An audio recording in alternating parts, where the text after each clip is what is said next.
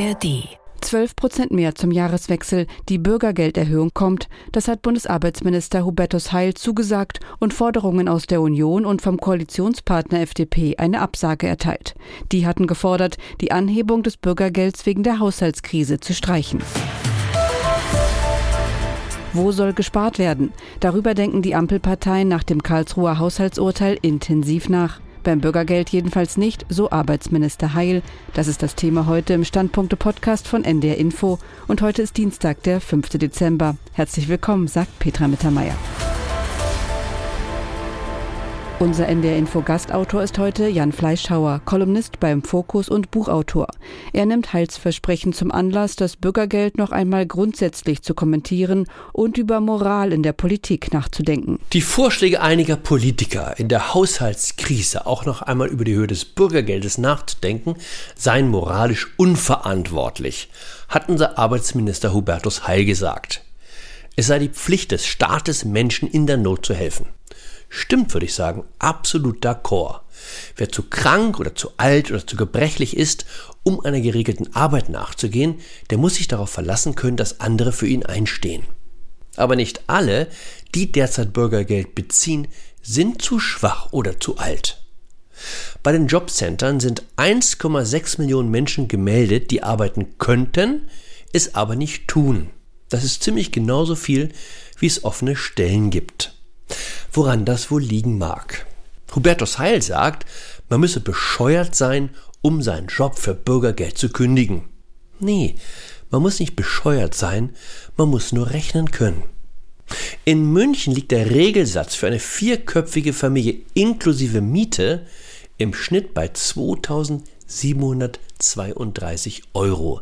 In der Spitze sind das sogar 3333 Euro.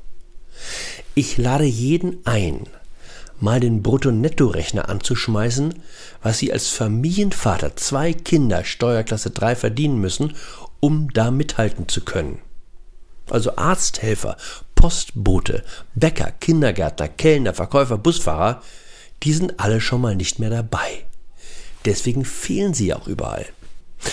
Nur jemand, der seit langem nicht mehr auf seinen Gehaltscheck geschaut hat, kann annehmen, dass es keinen Einfluss auf die Arbeitsmoral hat, wenn man, wie diese Bundesregierung, binnen zwei Jahren das bedingungslose Grundeinkommen, und darum handelt es sich in Wahrheit, um 25 Prozent erhöht. Das wissen auch Leute wie Heil. Deshalb bezeichnen sie ja jeden, der jetzt im Zuge der Spardiskussion die Rechnung aufmacht, als unmoralisch. Meine Erfahrung, wenn Politiker ins Moralfach greifen, sieht es bei den richtigen Argumenten eher dünn aus. Die Meinung von Jan Fleischhauer, heute NDR Info Gastautor.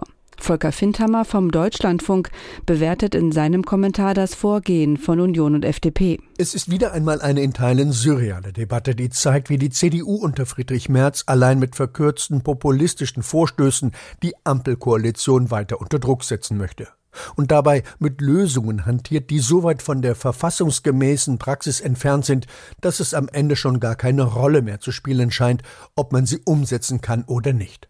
Dass aber auch die Liberalen dieses Spiel wieder einmal mitspielen, macht es nicht besser. Im Gegenteil. Schauen wir in ein paar Zeitungen. Die Nürnberger Nachrichten kritisieren die Forderungen, die Anhebung des Bürgergelds zu stoppen. So kurz vor dem neuen Jahr die Erhöhung auszusetzen, die seit August verkündet und seit Oktober beschlossen ist, wäre unanständig. Unanständig gegenüber jenen Menschen, die mit diesem Geld gerechnet haben und von denen manche im besten Falle noch an das Wort von Politikern glauben. Man mag es mit Recht für falsch halten, dass das Bürgergeld so viel stärker steigt als der Mindestlohn. Adressat dieser Kritik sollten aber SPD und Grüne sein, nicht die Betroffenen. Das Handelsblatt aus Düsseldorf hält es für richtig, die Ausgaben für Soziales auf den Prüfstand zu stellen. Der Sozialetat mit rund 172 Milliarden Euro macht mehr als 38 Prozent der geplanten Gesamtausgaben aus. Einzelne Leistungen wie die Kindergrundsicherung wirken da wie aus der Zeit gefallen.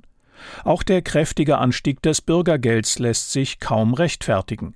Das Bürgergeld ist eben die Basis für andere Leistungen des Sozialstaats. Der Tagesspiegel aus Berlin fragt, wo denn gespart werden soll. Keine Sozialkürzungen will die SPD, keine Abstriche beim Klima wollen die Grünen, Und die FDP reitet mit der Fahne der Schuldenbremse in eine noch gar nicht ausgerufene Schlacht. Immerhin, sie reden noch miteinander und nicht nur übereinander. Denn diesen Eindruck kann man gewinnen, nur ist das Ganze kein Spiel.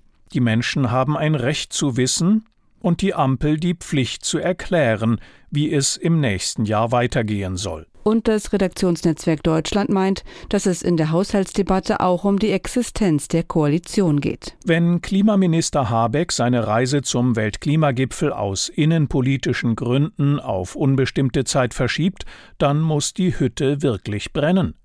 Im Ringen um den Bundeshaushalt für das kommende Jahr steht die Ampelkoalition an einem gefährlichen Kipppunkt. Keiner der Verantwortlichen will die Koalition platzen lassen. Wenn es aber nicht gelingen sollte, mit dem Haushalt 2024 wieder ein wenig gemeinsames Fundament zu schaffen, droht der Koalition in den nächsten Monaten eine Art Ermüdungsbruch. Und damit geht die heutige Ausgabe der NDR Info Standpunkte zu Ende. Morgen sind wir wieder da und den Podcast gibt es auch als Abo, zum Beispiel in der ARD Audiothek. Einen schönen Dienstag wünscht Petra Mittermeier. Ein Podcast von NDR Info.